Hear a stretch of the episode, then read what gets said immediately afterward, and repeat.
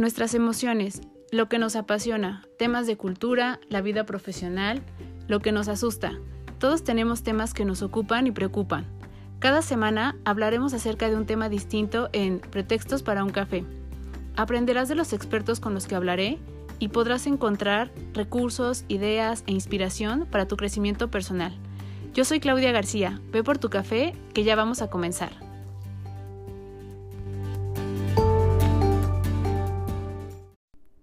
Hola a todos, bienvenidos a un episodio más de Pretextos para un café.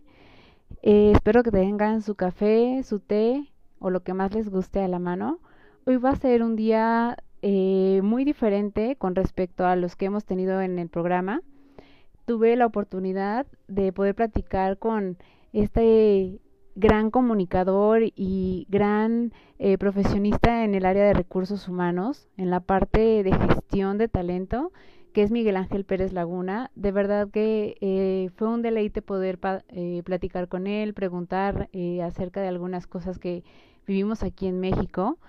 Y lo principal, que es una extraordinaria persona, alguien con quien se puede hablar y se puede entablar conversación de manera muy fluida, con respuestas muy positivas eh, alguien que tiene una propuesta muy diferente a lo que hacemos comúnmente en Capital Humano. Y me parece que tener esta oportunidad, eh, pues bueno, eh, vale toda la pena para que podamos compartirlo y que pueda servir tanto a las organizaciones como también para la vida en general. Yo creo que muchas de las cosas que hacemos y que pensamos que es para las empresas también aplica en la vida. Entonces, no se pierdan ningún detalle de este episodio. Estoy segura que les va a gustar muchísimo y van a querer saber más acerca de él. Eh, disfrútenlo mucho, espero sus comentarios y comenzamos. Pues nuevamente agradeciéndote que, me hayas dado esta oportunidad para platicar contigo. La verdad es que he visto todas las cosas que has hecho, ¿no? Esta parte este, tan creativa de cambiar la comunicación eh, no sé si, si, si llamarlo así como una manera creativa, porque yo creo que lo hemos intentado de mil formas y seguimos cometiendo los mismos errores a veces. Entonces, em, lo veo con, eh, con lo que tuve oportunidad de conocer de todo lo que has hecho y sí me quedo de wow, ¿no?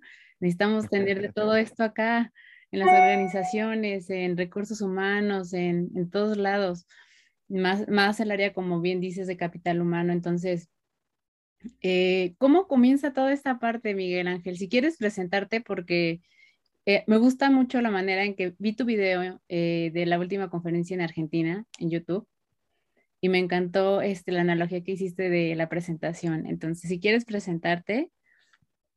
Bueno, pues básicamente, bueno, yo soy Miguel Ángel Pérez Laguna, fundador de Humanos en la Oficina, una idea un poco loca que se me ocurrió hace unos años, después de mucho tiempo siendo director de comunicación, de recursos humanos, de desarrollo de negocio, siempre dentro de los departamentos más importantes de una empresa.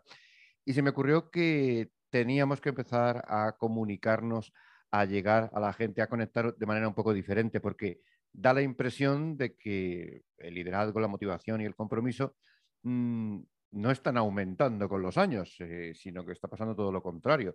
De hecho, hay una, ahora mismo una actual crisis de liderazgo muy importante y esto eh, fíjate, tiene impacto mm, no solo en la productividad, sino también en las ventas, sino también en cómo llegamos al público. Entonces, Humanos la Oficina lo que ha hecho es eh, crear un formato, un formato pues, creativo, cercano, diferente, tanto para generar comunicación interna de manera distinta, de manera que las personas se enganchen a la empresa, se enganchen al proyecto a través de distintas formaciones, de distintos cursos, seminarios y también acciones de, de comunicación interna y employer branding y employee experience y además comunicación para empresas que quieren eh, salir al mercado, que quieren lanzar productos y servicios, pero visibilizando el talento. Vamos a poner a las personas como protagonistas, que sean ellas las que cuenten, eh, bueno, pues eh, cuál es la experiencia de la empresa, cuáles son los beneficios de los productos y servicios. Eso dota de una mayor credibilidad, de una mayor coherencia. ¿Y qué ha pasado? Pues que ha tenido tanto éxito que Humanos ha llegado ya a, a más de 3 millones de personas Está más en más de 14 países a través de conferencias y eventos, y los eventos han tenido un exitazo brutal. Hacemos uno o dos eventos eh, internacionales al año siempre con distintas eh, temáticas, pero siempre con, dentro del mundo del talento. Y, y, bueno, se hacen en cine y en teatro porque al final son un show. Porque al final ser humano es el único contrato indefinido que vamos a tener seguro.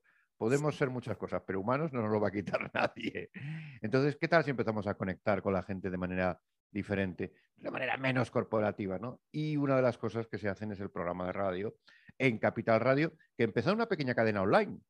Eh, una pequeña cadena online, de hecho, fíjate, Claudia, que venía gente al estudio, ¿de acuerdo?, a verlo. ¿Y qué pasaba en ese programa? Pues se llamaba igual Humanos en la Oficina, y la gente venía pues eh, a hablar de cosas que pasaban en la oficina y hablábamos de la gente maja y la gente conflictiva y de las cosas que nos pasaban y de los jefes. Y pero todo en un lenguaje, pues, eh, acercándonos a la experiencia real.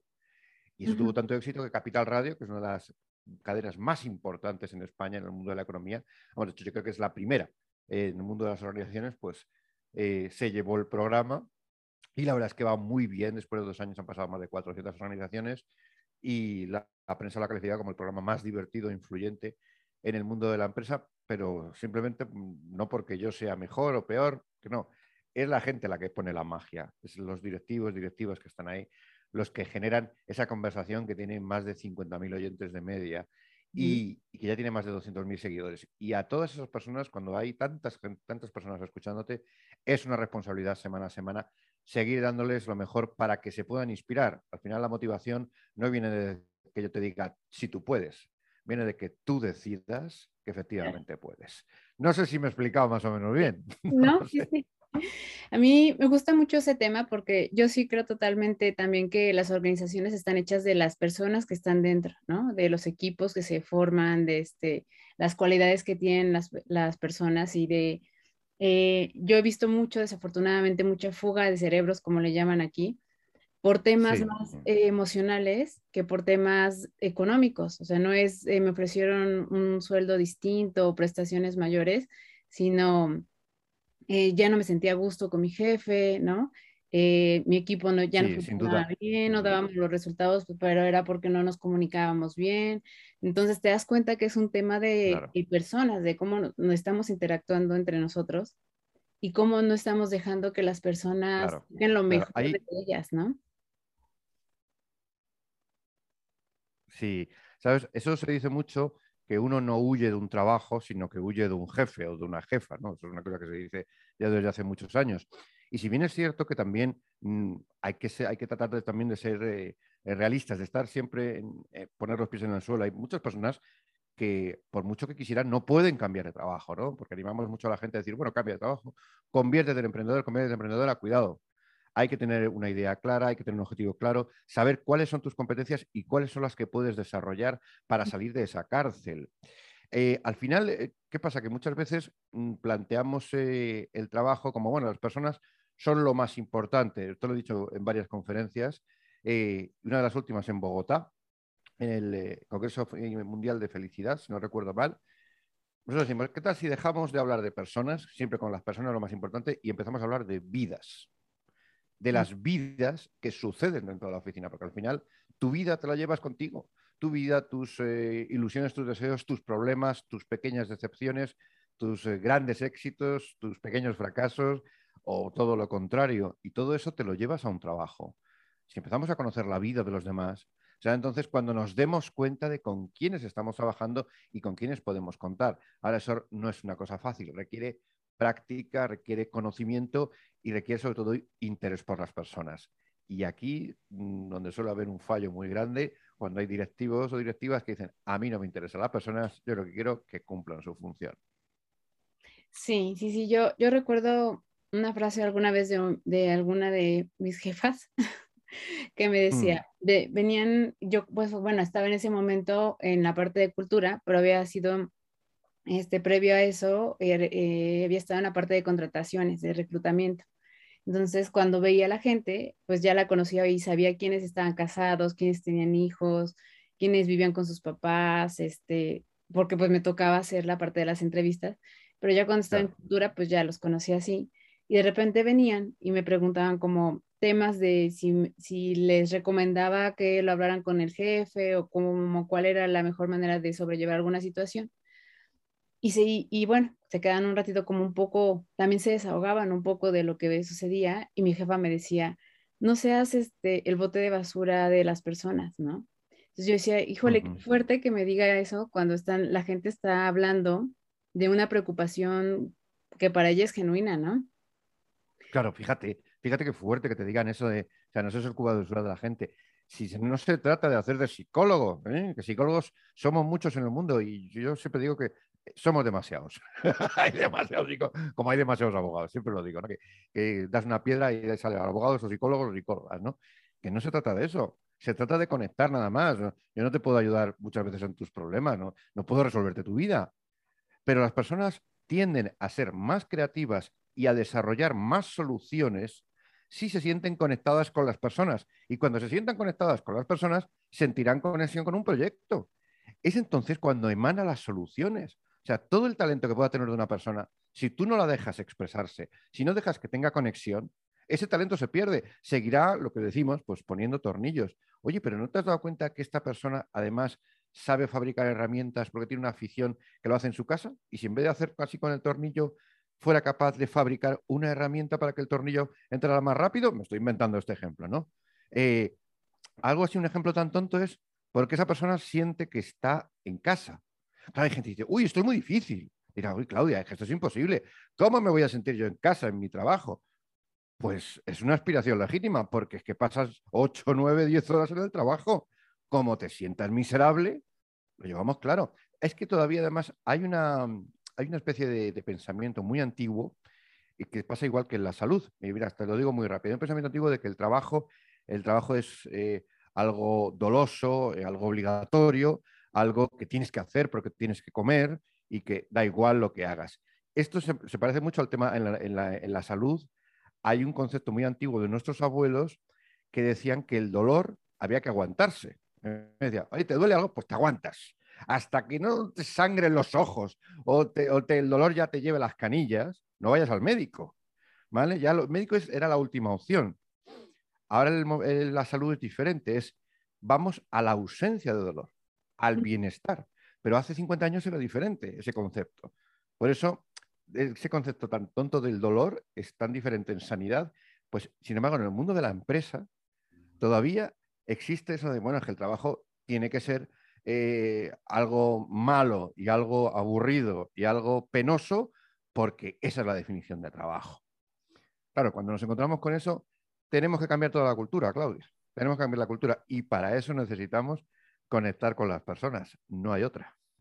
Sí, sí, sí, sí. Y, aquí eh, yo creo que la parte importante son los líderes, ¿no? Ellos jalan muchísimo este, el que pueda funcionar o no. Hay veces que capital humano trata, ¿no? De hacer y, poner y, les pone herramientas en la mesa, pero también si los líderes no están eh, dispuestos a, cuesta mucho trabajo, ¿no? Lo hacen, eh, me ha tocado ver este, empresas donde lo hacen por obligación, o sea, donde, no sé, hacen sus evaluaciones para medir el clima y de repente es como de, ah, tengo que cumplir, entonces que, ah, que todos hagan la encuesta, que hagamos tal y, ya, ¿no? Y en, cambio hay equipos en donde ves que este, le responden, te preguntan, si este, si cómo salieron, que, qué recomiendas, ¿no? Que si se puede buscar este, alguna plática para el equipo. Entonces sí se preocupan cuando encuentran esos este, resultados.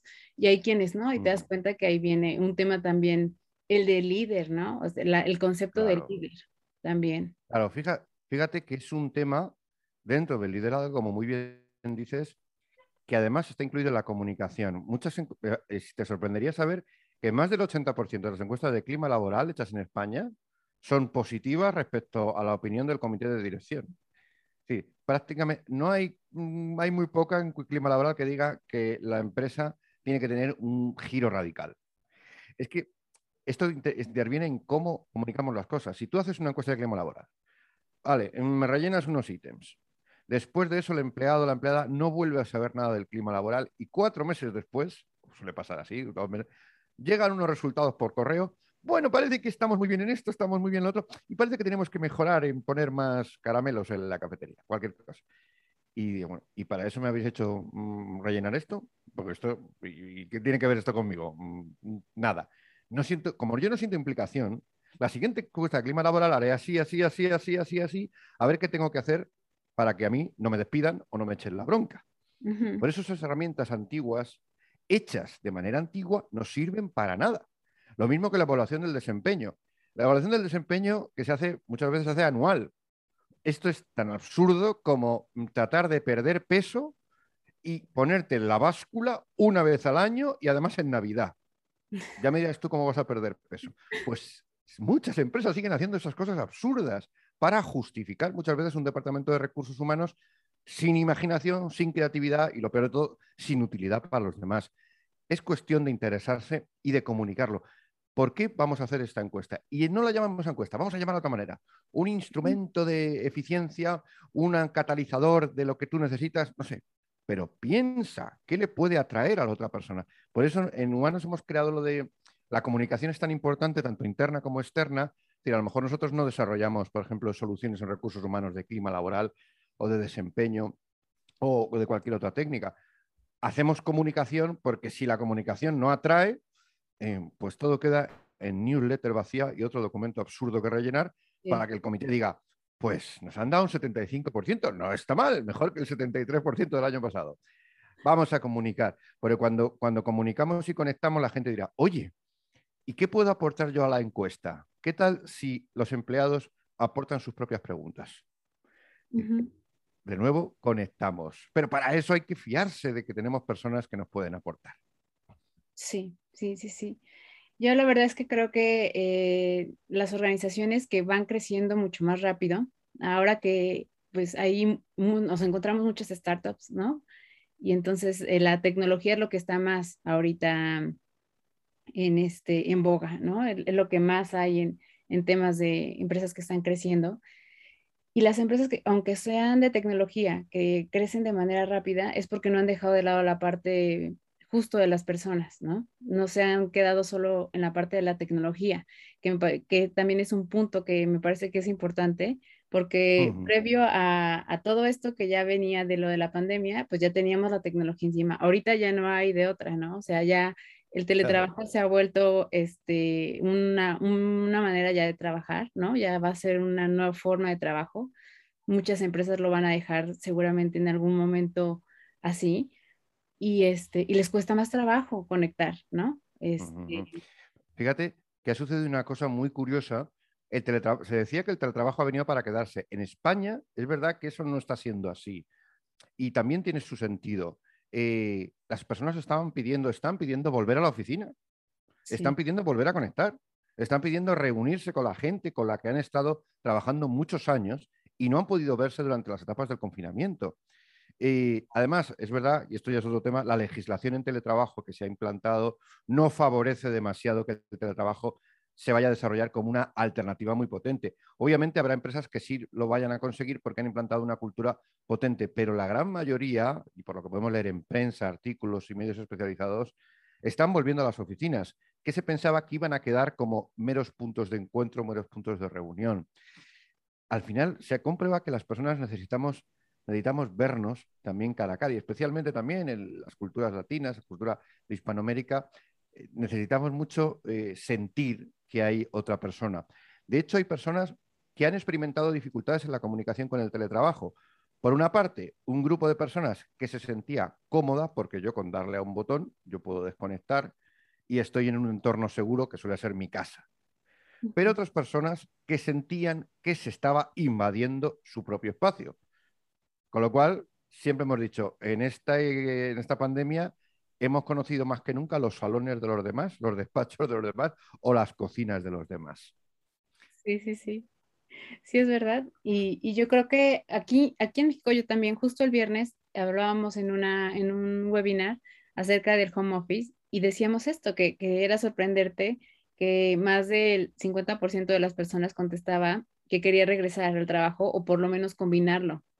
Claro. Es, lógico, es lógico. A ver, cada uno luego tiene su situación, obviamente. No es lo mismo la persona que tiene responsabilidades familiares que la que no lo tiene, la persona que, vive en pareja o con familia o con compañeros o con lo que sea, o la persona que, puede moverse más fácilmente. En cada caso es un mundo, es, es difícil generalizar. Hay gente que la vendrá muy bien y otra gente que no. Pero eh, lo importante es identificar qué casos, también porque ha habido personas y sectores donde el teletrabajo no es posible. Un camarero o una camarera no puede teletrabajar. Un cocinero tampoco. Hombre, puede hacer envío de comida, pero la cocina tiene que estar siguiendo está ahí. Entonces, hay que tener, había que tener cuidado con eso y al final el resultado pues en algo irregular. Bueno, pues algunas empresas sí, pero la mayoría vuelven a la oficina. Eh, también el modelo de liderazgo antiguo de yo quiero verte sentado o sentada en la oficina, ya no lo puedo hacer desde casa. ¿Qué pasa? Que en el teletrabajo lo que hacíamos y lo que muchas personas eh, hacen es sobretrabajar.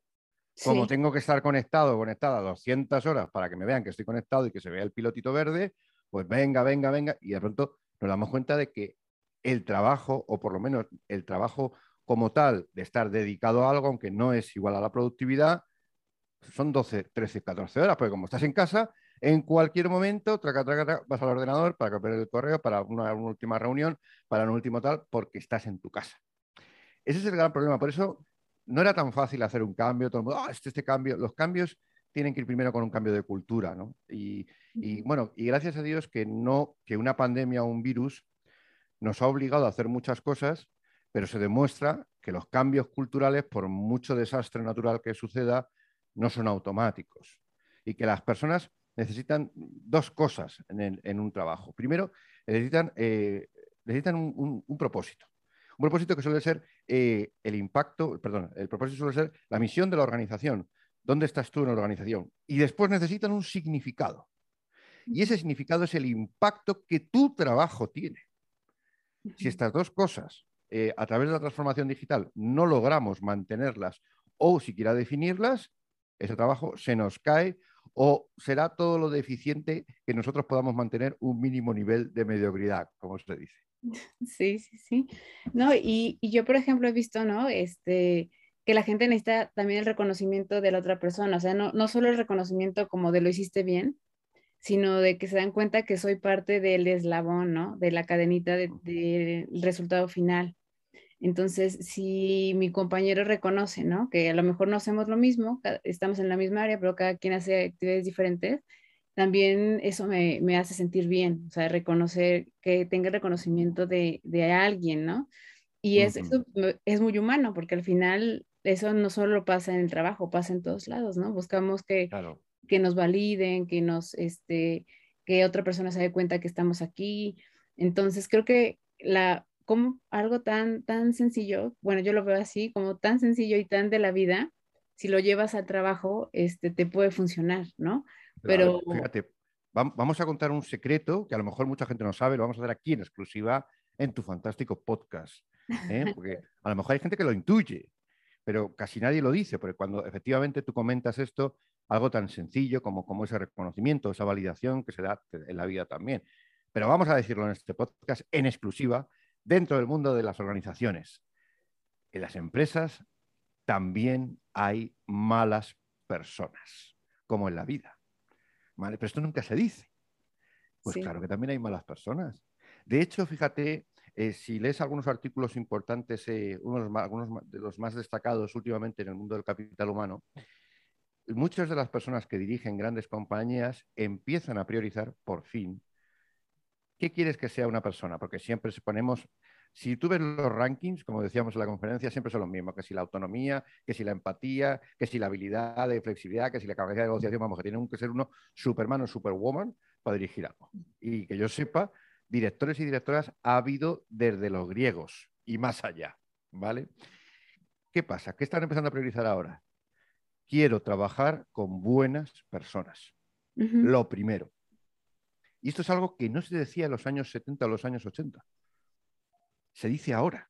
Nos damos cuenta de que queremos trabajar con buenas personas, ¿sabes? Y no con, en fin, pues mala gente, pues no, no quiero trabajar con este señor que, que está como una chota o es un mal bicho, o la otra que es otro mal bicho, o, en fin, cualquiera de las barbaridades que se te pueden ocurrir decir, ¿no?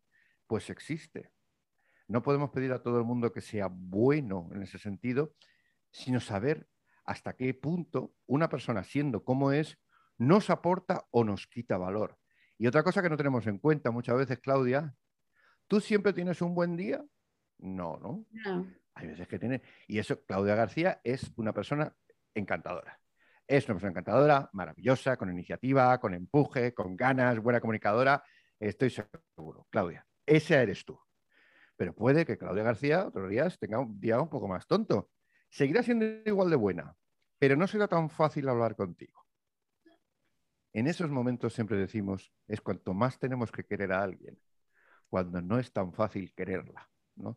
Y querer me refiero a conectar y a tratar de tener empatía. Al final la empatía surge aunque no quieras. Otra cosa que tú la quieras utilizar para que esa conversación que vayas a tener con Claudia ese día que no es tan bueno, sea una conversación que merezca la pena. Sí, sí, sí, sí.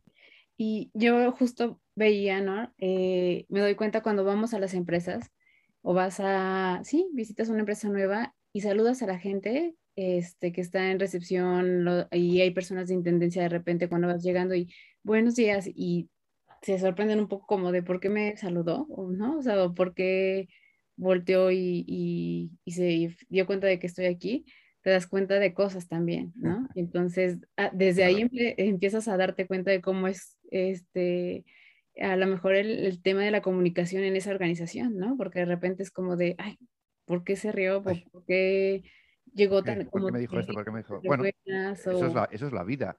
Al final yo, nunca, yo siempre, hay empresas que dijeron, oye, a partir de que has hecho humanos en la oficina, hemos cambiado el, nombre, mejor dos empresas tecnológicas, ya no somos departamento de recursos humanos, somos departamento de experiencia humana. Yo, hombre, pues está muy bien, está muy bien, pues nombre que tiene sentido, pero también tiene sentido que hagáis cosas que mejoren esa experiencia humana. A ver, siempre hay que ser, eh, de verdad, y esto lo digo con claridad, porque también hay mucha organización que habla de felicidad y de bienestar como si esto fuera darle a un botón.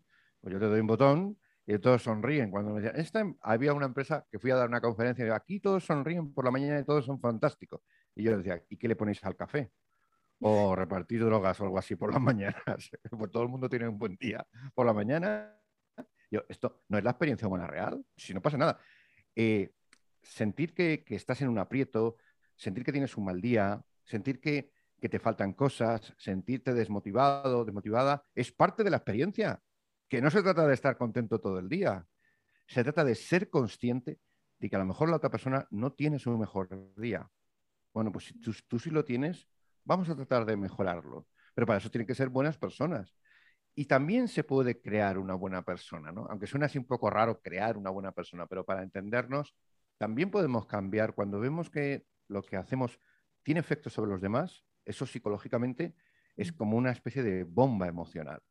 Cuando lo que hacemos no tiene ninguna, no vemos ninguna utilidad, y a lo mejor la tiene, pero no la vemos, porque la percepción humana es sobre todo, no, existe lo que se llama percepción objetiva. Pues lo vemos con nuestro filtro. Y si no lo vemos, ¿qué tal si se lo hacemos ver a alguien? ¿Qué tal si, nos, tenemos, si nos planteamos ese reto? Es entonces cuando las empresas empiezan a ver una experiencia humana que genera éxito real. ¿no? no sé, es un mundo tan complejo, por eso hay gente que dice, oye, pues hay que dar conferencias de felicidad, de no sé qué, en cuánto. Bueno, esto está muy bien porque es un, impacto puntual, pero necesitamos trabajar todos los días para que se genere cambio. Y hace falta un revulsivo.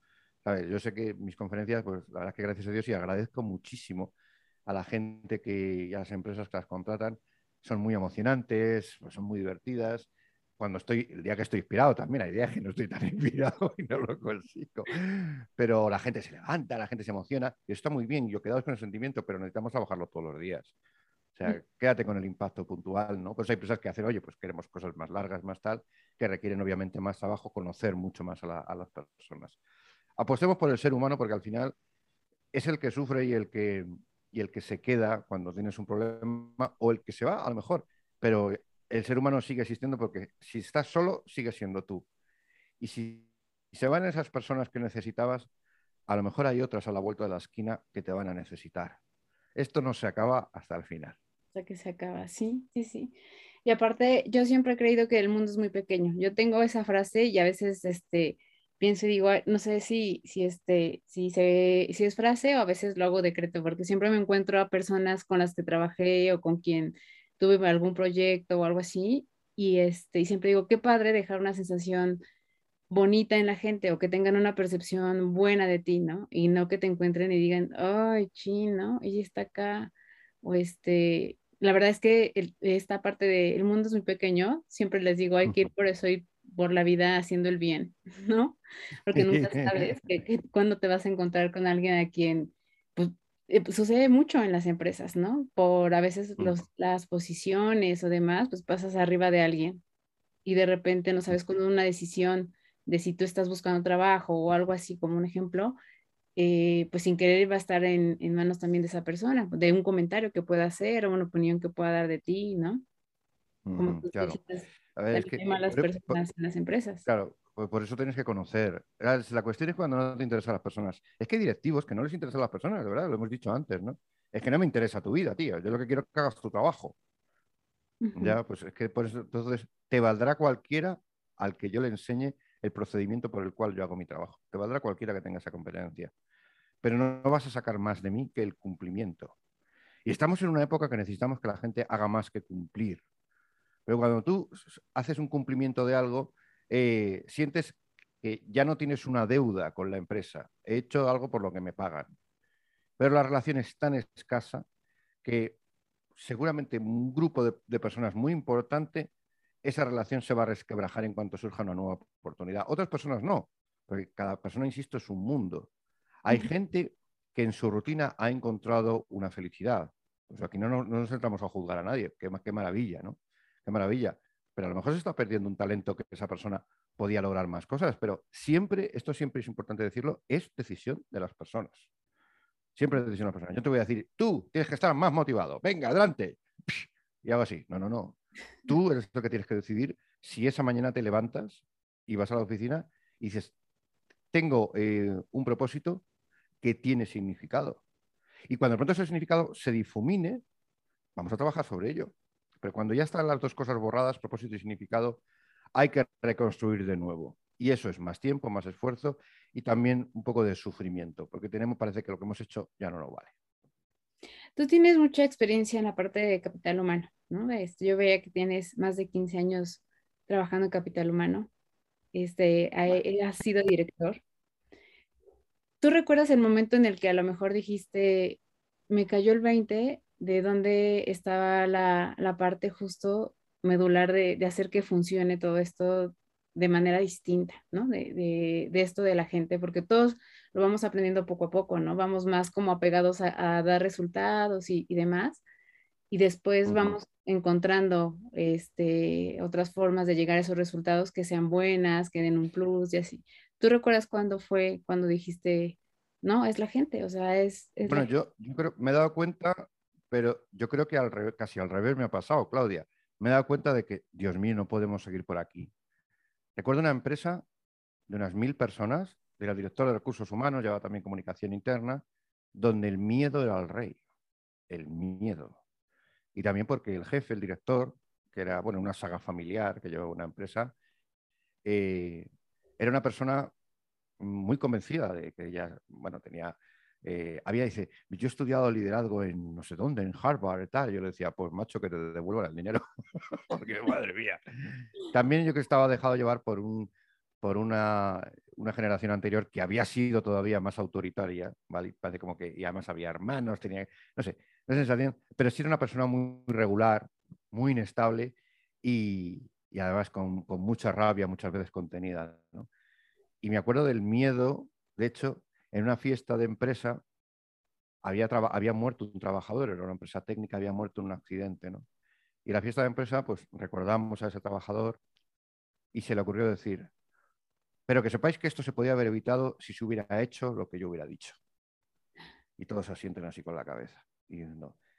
En ese momento me di cuenta este tío no sabe, de verdad, es como, mm, tú qué quieres aquí, gente que te asienta todo el rato y encima que te dé la razón. Eh, no eres capaz en ningún momento de quitarte tú de la ecuación. O sea, fue como, ¿pero esto qué es, tío? Eh, la sensación de, que, le irá bien, ¿eh? Pues, eso, ese tiene trabajo de por vida. Pero, mm, pero qué sensación de, tío, tú no te das cuenta. Él dirá lo contrario, él dirá, no, yo doy trabajo a miles de personas que gracias a mí comen. y lo seguirá diciendo. Pero me di cuenta que ese sufrimiento no merecía la pena. No merecía la pena. Y yo tampoco podía hacer gran cosa ya. Yo no puedo hacer nada. ¿Qué tal si empiezo a hacerlo desde, desde fuera, desde fuera y haciéndolo con un formato diferente, ¿no? Si me está escuchando, querido, de verdad, espero que seas diferente. No, y, esto no tiene que ver, este, yo me he dado cuenta, ni con las empresas grandes, ni porque sea una empresa grande y tenga ya este, ciertos procesos que ya es difícil de cambiar y así, no, no tiene que ver con eso porque he visto empresas grandes que se han puesto, ¿no? La camiseta de verdad han querido cambiar todo lo que han hecho hasta el día de hoy.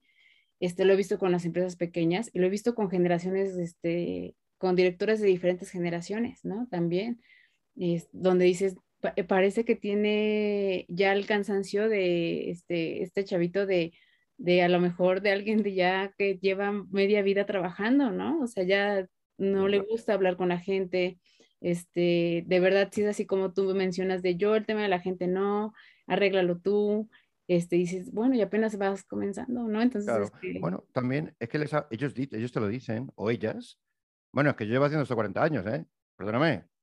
Bueno, y tendrán razón, vale, muy bien. Pero querido, ahora mismo los demás también tenemos el derecho a decir que no queremos una vida como esa. Y es el problema. Ahora tienes muchas más voces, ahora las empresas tienen que ser más transparentes porque Internet, las redes sociales, ahora vemos muchas más cosas que antes no veíamos o quedaban ocultas. Ahora lo tienes más complicado. Eh, ¿Qué tal si, porque llevo 40 años, como si son 45? Hazlo diferente. Hazlo diferente si quieres que la gente hable bien de ti. Me da igual, siempre va a haber mucho orgullo. Cuando llevamos haciendo las cosas mucho tiempo de una manera, nuestro cerebro también dice, oye, has invertido mucho tiempo en esta forma de ser. No me la cambies, ¿eh? que has invertido mucho tiempo. Somos así, el ser humano.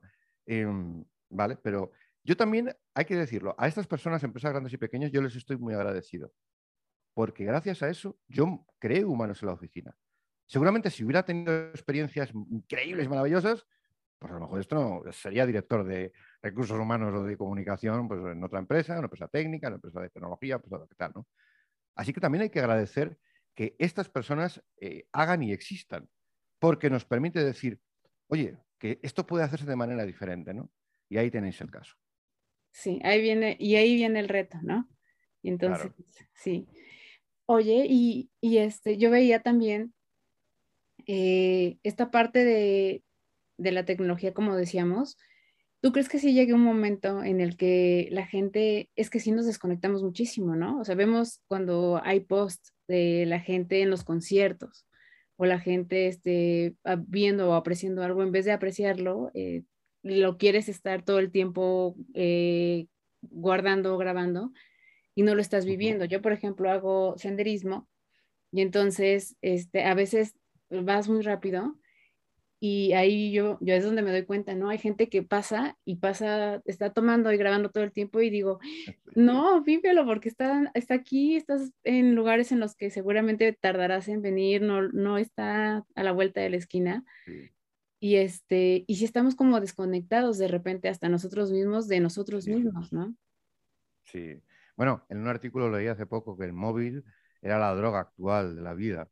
Eh, yo me he llegado a dar cuenta, me pasaba a mí, además, en fin de año en Madrid, estar viendo fuegos artificiales, estoy grabando y los estoy viendo a través de la pantalla del móvil, unos fuegos preciosos y maravillosos. Ahí, ¡pomba, pomba! Los veo ahí y yo digo, a ver, sí que los estoy viendo en una pantalla 16.9 HD, grabando. Yo, ¿pero qué hago? Si los tengo aquí delante, hombre, que quiero verlos. y me paré, dejé de dije, ¿pero qué estoy aquí grabando? ¿Sabes? Como, me estoy perdiendo esto, cosa tan absurda pues eh, sí hemos llegado a, esa sensación, pero también es verdad que no, todo, no toda la vida está en Internet. Es que hay muchas personas que piensan que lo que pasa en la vida y en el mundo es lo que está en las redes sociales. No, no, no.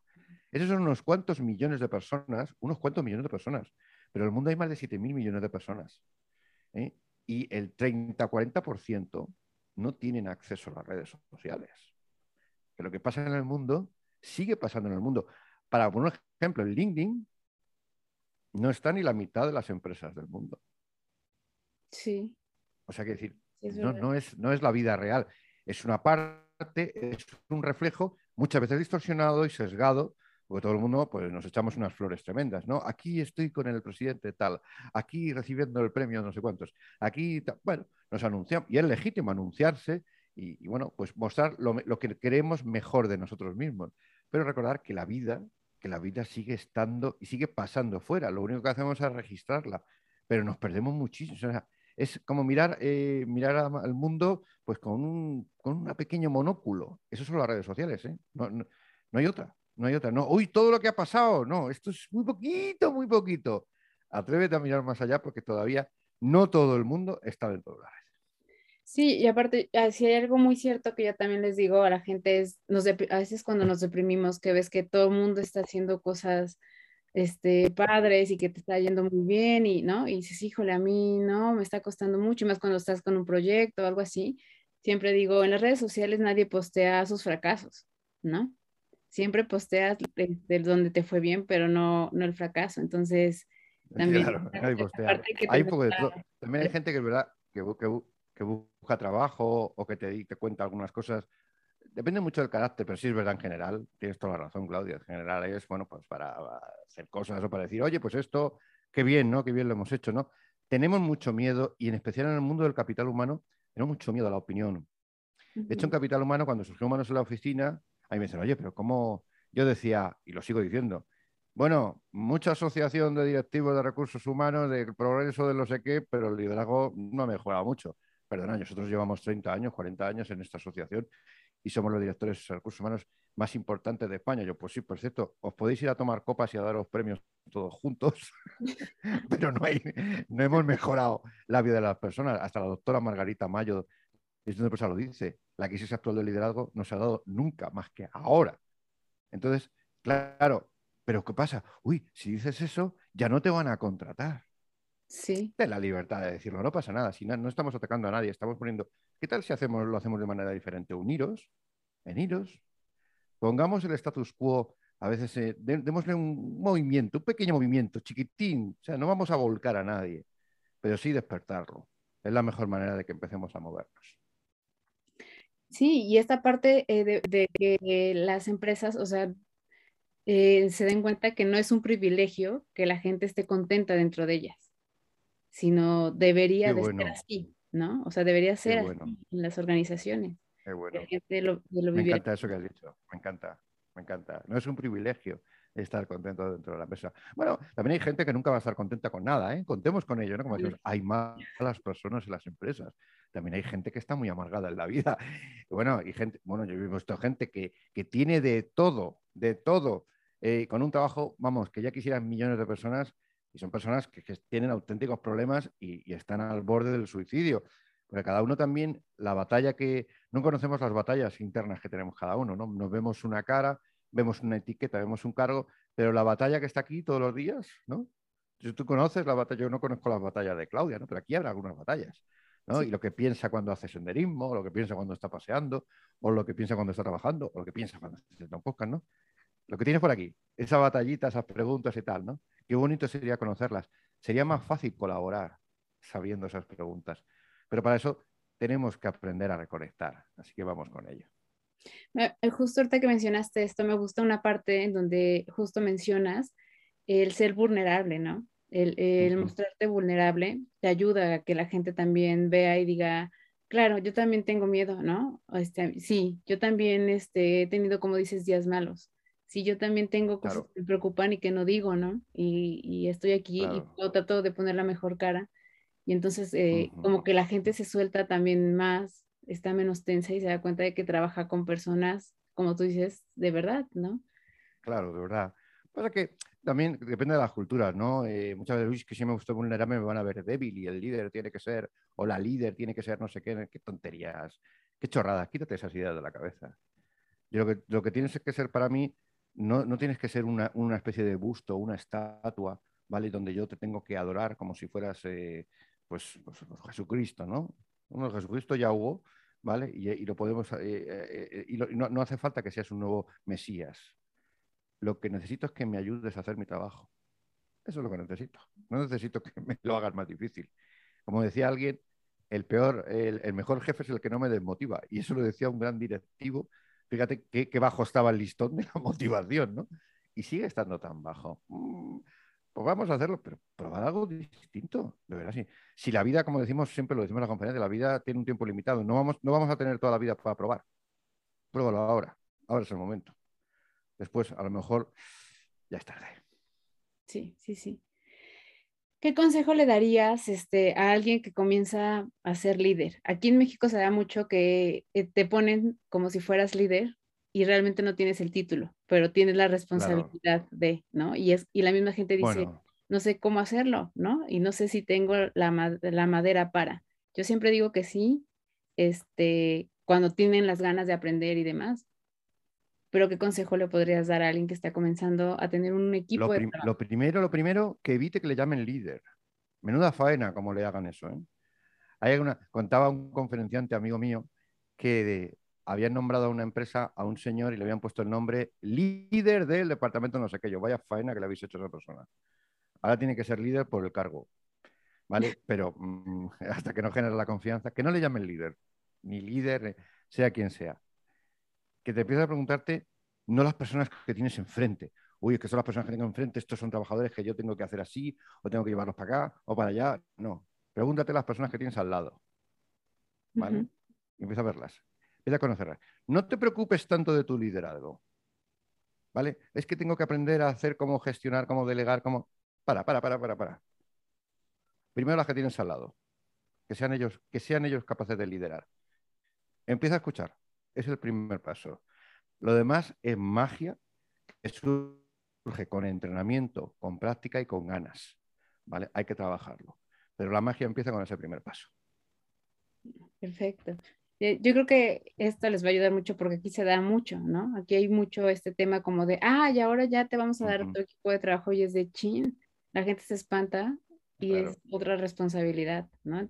Pero yo siempre les digo, es una oportunidad de hacer las cosas de manera distinta a como se ha hecho aquí, ¿no? Y Sin duda. Creo que a mí, como te decía, me gusta mucho el tema de las personas, o sea, eh, sé que culturalmente a veces tenemos eh, diferentes maneras, ¿no? De, hacer las cosas, este, tenemos eh, a lo mejor nuestra misma historia es distinta, ¿no? Y eso también lo traemos y, pareciera que no, pero en el día a día también en nuestra forma de tomar decisiones, en cómo nos, vinculamos con los demás también cambia.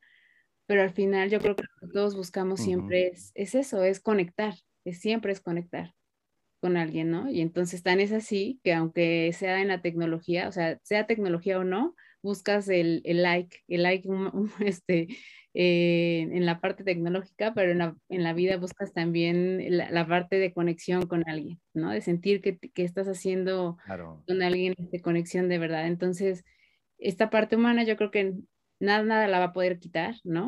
Este, esta sensación que tenemos cuando, cuando te das cuenta que estás con alguien que te está compartiendo de manera genuina, nada la va a quitar. Y esa es la parte que en las organizaciones, por más este, parte de automatizar procesos y de más allá, jamás va a dejar de estar ahí, ¿no? Y que, y que va a ser la diferencia entre una organización y otra. Claro, claro, automaticemos para conectar. Si dejamos eso a las máquinas. Se decía, eh, el, el, inventor del espectro lo decía, no sé si eh, Cliff Sinclair, que falleció hace poco, ¿no? no sé si lo decía él o en un manual donde se hablaba de él, no lo tengo muy claro, que las máquinas, fíjate, de hace más de 30, 40 años, ¿no? Las máquinas son extremadamente rápidas y extremadamente imbéciles. Es decir, vamos a usarlas para lo que sirven, automatizar procesos. Vamos, todo eso que es algo cíclico y rutinario, aprovechémoslo, que haya más tiempo para que la conexión genere productividad. Claro, si eso es la transformación digital. No es para que todos nos pongamos a apretar botones, no. Es para que aprovechemos mejor el talento. Esa es la gran ventaja de esa transformación. Vamos con ella, ¿no? Transformación digital y revolución y revolución humana. Sí, pues yo de verdad te agradezco mucho, Miguel Ángel. Eh, para mí ha sido un placer que estés aquí. Se fue, fue el tiempo volando. Este, hay mucho que aprenderte. Eh, la verdad que, que, es muy recomendable, ¿no? Saber y ver lo que piensas y la manera en, cómo has cambiado esta parte de, ver a, los equipos de trabajo, de cómo comunicarnos y de cómo vernos como personas de verdad. Entonces, yo espero que no sea la, primera ni la última vez este, que podamos eh, compartir más adelante. Y de verdad, este, te agradezco muchísimo el tiempo que, que me has regalado el día de hoy. Yo estoy segura que eh, se lleva mucha gente aquí información muy valiosa y que te, va a buscar y te va a seguir y, y, va a ver este, justo esta parte que, que yo, lo, yo cuando te vi y cuando este, comencé a saber de ti, dije, wow, ¿no? Wow, más personas así son las que se necesitan. Pues yo te lo agradezco, pero voy, voy a hacer una, una, matización. A quien tenéis que seguir es a Claudia García. ¿eh? Este maravilloso podcast, ¿eh? estos pretextos para un café. Ahí la tenéis. Fíjate eh, lo que has conseguido. estos minutos contigo son irrepetibles. Esto no, sucede con ninguna otra persona, ha sucedido contigo. Y qué genial poder compartirlo y hablar. Y yo que, no, como se dice, no hay nada peor que darle a alguien la oportunidad de hablar de algo que cree que sabe mucho, porque madre mía, lo tienes entonces para siempre. Entonces, que, que Claudia, qué gran trabajo haces desde los medios, desde aquí, total, mi total apoyo, porque siempre es difícil, siempre es difícil llegar a mucha gente. Así que puedes poner este corte. Claudia García, escucharla. Es sin duda una de las personas que te hace sentir que unos minutos, media hora, 40 minutos, 45, 50 minutos, estás compartiendo con alguien que lo merece. Ay, muchísimas lo puedo poner por ahí. pues estamos en contacto. Yo te mando un abrazo muy grande y este y que sepa la gente que se siente la conexión también a la distancia. Yo la sentí contigo y, y ha sido minutos muy valiosos. Maravilloso. Mil gracias. Animo a la gente a que escuche mucho más de ti. Si quieren saber algo de Humanos en la Oficina después de haber escuchado a Claudia, ¿eh? pues lo tenéis todo en humanosolaoficina.com para que veáis más cosas. Y, bueno, que siempre hay un pretexto para tomar un café. Ya nos lo ha dicho Claudia y lo demuestra, sin duda. Muchísimas gracias, Miguel Ángel. que estés muy bien. Un abrazo. Gracias.